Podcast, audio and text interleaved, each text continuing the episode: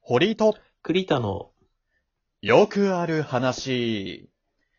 えーどうも、モテ期の森山未来に似てるってたまーに言われる堀井です。全く似てませんね。栗田です。えっ、と、それは俺に対する、えー発言かな全そうくですね似てないっていうのは。ということでね全く似てないですね。ああ、そうですか。いや、たまーにだよ、たまーに。僕はあたの、まに言平われる成ジャンプの伊能くんに似てるって言われますね。えーっとね、それはね、ガチなんだよな。 栗田くん、それはガチなんだよな。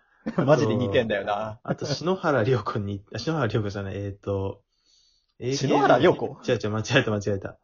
えっ、と、誰だあっけーな。あの、篠原まりこさん。あ、そうそうそう、篠原まり子にも似てるって言われますね。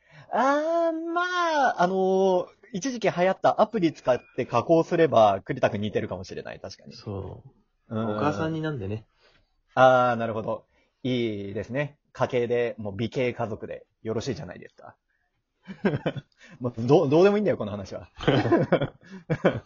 まあね、あの話打ったのは堀井ですけれども、えー、つい最近、えー、緊急地震速報になりましたね。あ、なったなった。うんびっくりしたわ仕事、ね、スマホで、また、わーわーっつって、うんなって、ね、すごいビビって。まあ、でもなんかどうやら、あのー誤作動ってわけじゃないんだろうけども、あのー揺れ自体はあんまり観測されなかったっていうね、うん、そうね。いゆう話になって。揺れるかなって思ったけど、全然なんもなかったね。そうそう、なんか千葉県の、えー海の深いところで起きたみたいで、えーまあ、そういうなんか大ごとになるような揺れはなかったわけなんだけれども、うん。まあ、やっぱりそういう緊急事態にどう動くか、うん、なんかどういう判断をして、まあ、身を守る行動を取れるかどうかってやっぱ大事だなと、えーつい最近あったから、うん、そういうことを改めて考えましてね。うん。まあ、というのも、なんかつい最近あった話なんだけどね、はいはい。ちょっと地震とは、えーずれるんだけども、ちょっと緊急事態のお話で、うん。えっ、と、朝の俺、通勤の時、うん。で、あのーまあ、ちょっと、ちょっとした時差出勤をしてるから、うーん。あのー車内は座席は全部埋まってんだけど、まあ、狛江のポジションにちょっと人立ってるかなぐらいの混み具合の時うん。の時間帯に電車乗ってたのよ。うん。で、駅を出てちょっとぐらいした時に、なんか同じ車両に乗ってた座ってるおじいさんがね、はいはいはい。突然前のめりに倒れたのよ。えバターンっつって。うん。で、荷物も散乱して前に。うん。で、ちょっとざわざわってなって、なんか女性が大丈夫ですかって声かけるので、あの、堀井も気づいたのよ。うん。パッと振り向いたら、ああ、おじいさん倒れてるって思って。で、なんか、うん声とかは発してないんだけども、もう1ミリも微動だにしなくて、うん。なんか、ちょっとやばいんじゃないかみたいな感じな雰囲気になってて、うん。で、あの、やっぱりそういう、とっさに起きた時に動ける人って少なくて、うん。すごいやっぱりそうだよね見てるだけの人が多いのよ。うん。でも、あのー堀はね、あのー電車の中に、なんかそういう緊急事態が起きたときに、え緊急、えーボタンみたいなのがあるっていうのを知識として知ってたのよ。へえ。そう、実はね、電車、どの電車、各路線、あの、絶対あるんだけれども、うん。各車両の、あのー後ろの方かな。絶対各車両一個一個、緊急ボタンっていうのがあるのよ。えー、その、なんだ、車掌さんに知らせるみたいなことそうそうそうそう。へえ。あ、の、何か異変を感じたり、緊急事態が起きたときは、えー押してくださいと。うんうん、で、そしたら車掌と話ができますっていうボタンが必ず車両に1個ついてるのよ。へえ、知らんかった。実はね、そういうのがありまして、うん。えっ、と、それをね、その、おじいさん倒れたとき、俺は、とっさに見つけようと思ったのよ。探したのよ。うん。で、ちょっとね、あの、運悪いことに、俺がいる場所と反対側、対角線上のところにボタンがあったみたいで、うん。全然ボタンが見つからないのよ。うん。で、ちょっとボタンないなと思って、あの、すいません、緊急ボタンあったら押してくださいって俺、あの、声を出したのね。おー、すごいね。うん。あのーやっぱり、一刻も争う可能性もあるから、うん。その突然倒れるっていろんな原因あるかもしれないけど、うん。その、脳のね、脳出血とかだったら、うん。あのー逆に動かしちゃったりすると危なかったりするから、うん。そう、あの、一刻も早くちょっと緊急ボタンを押さなきゃっていうところで、ボタンありませんかって言って声をかけて、で、声を出してたら、あの、別の、隣の車両の人がね、あの、ボタンが近かったみたいですぐ押してくれたのよ。うんうん。で、えーそういう緊急ボタンを押された時の対応って、各路線の会社によって違うんだけれども、うん。俺が乗ってた路線は、あの、一時停車してくれる感じなのよ。へえ。緊急ボタンを押すと。うん。緊急ボタンを押したら一時停車して、で、まあ、1分ほど多分、あの停止の作業をした後に、その、マイクでね、車掌と話ができるのよ。うん。で、なんかスピーカーからどうしましたっていう車掌さんの声が聞こえて、うん。で、まあ、ボタンを実際に押してくれた人がね、あの、何号車で急病人が出ました、倒れてますって、状況をちょっと伝えてくれて。うん。で、その頃にはね、あの、もう皆さんも助け合いの空気みたいなのが出てきて、うん。倒れた、倒れちゃったね、おじいさんに直接話しかける女性、おばちゃんが言ってくれて、うん。大丈夫ですかって。で、なんか男性が持ってた荷物をちょっと枕にしてあげたりしてね、うん。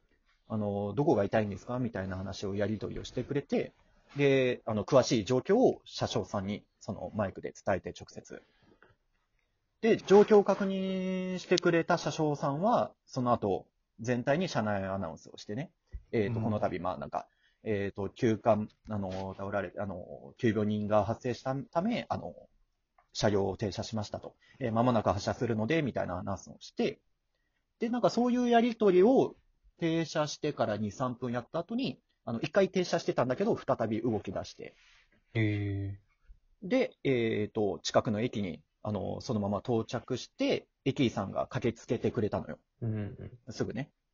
で、まあ、そこまで見送って、あのーまあ、俺もね、あの、要はし、 仕事の出勤の途中ではあるから、遅刻はしたくないから、うん。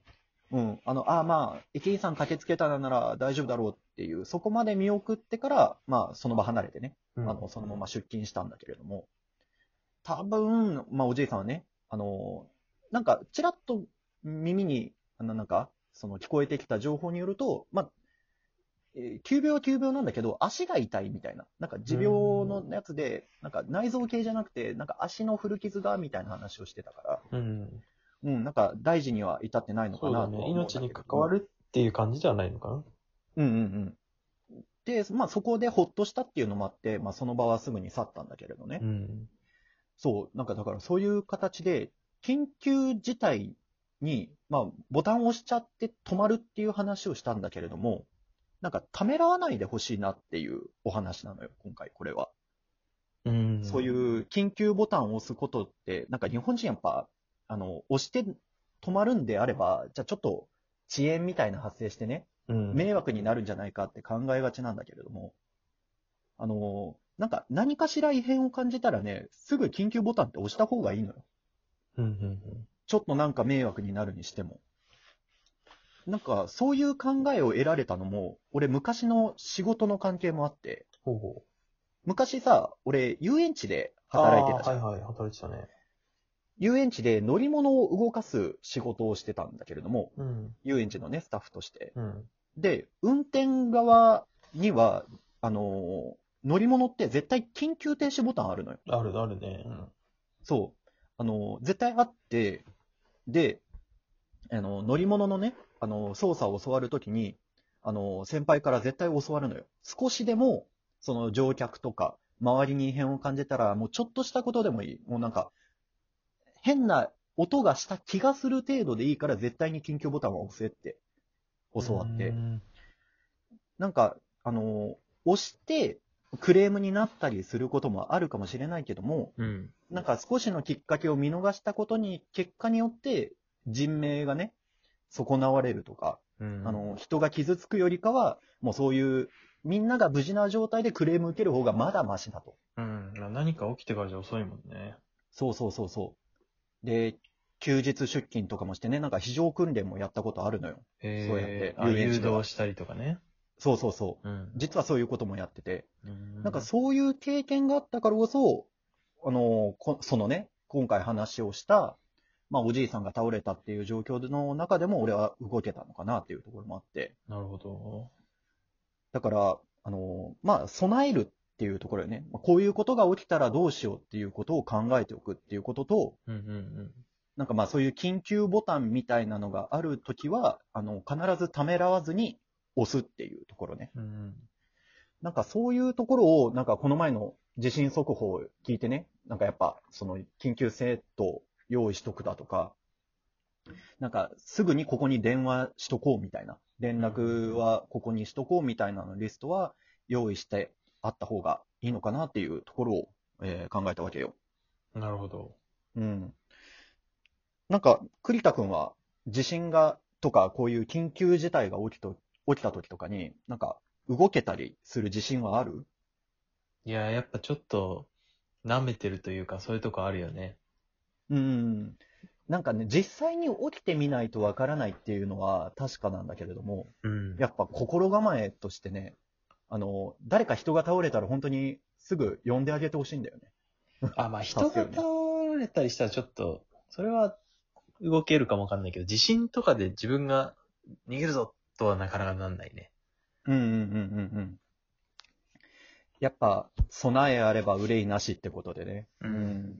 そこ、まあ、地震に関しては俺もね、 あの、あの、そこら辺の避難訓練みたいなのは、あの、やってないから、まあ、どう対応できるかわからないけれども、ん。まあ、やっぱそういう知識を得ておくっていうところと備えをするっていうところ、う。うんん、大事だねっていうところを、えー実感した2つの出来事をお話ししました。はい。はい。えーまあ、地震速報とね、まあ、緊急ボタンを押したっていうお話でございました。ちょっと言いたいことがぶれましたが、はい。えー皆さんも、なんだろう、家族とかが、えーいる場合は、ちょっと家族会議とかしてみてね、こういう時どうするみたいなお話をしてみてはいかがでしょうか。はいはい。ということでございます。また次回お会いしましょう。はい、さようならさよなら。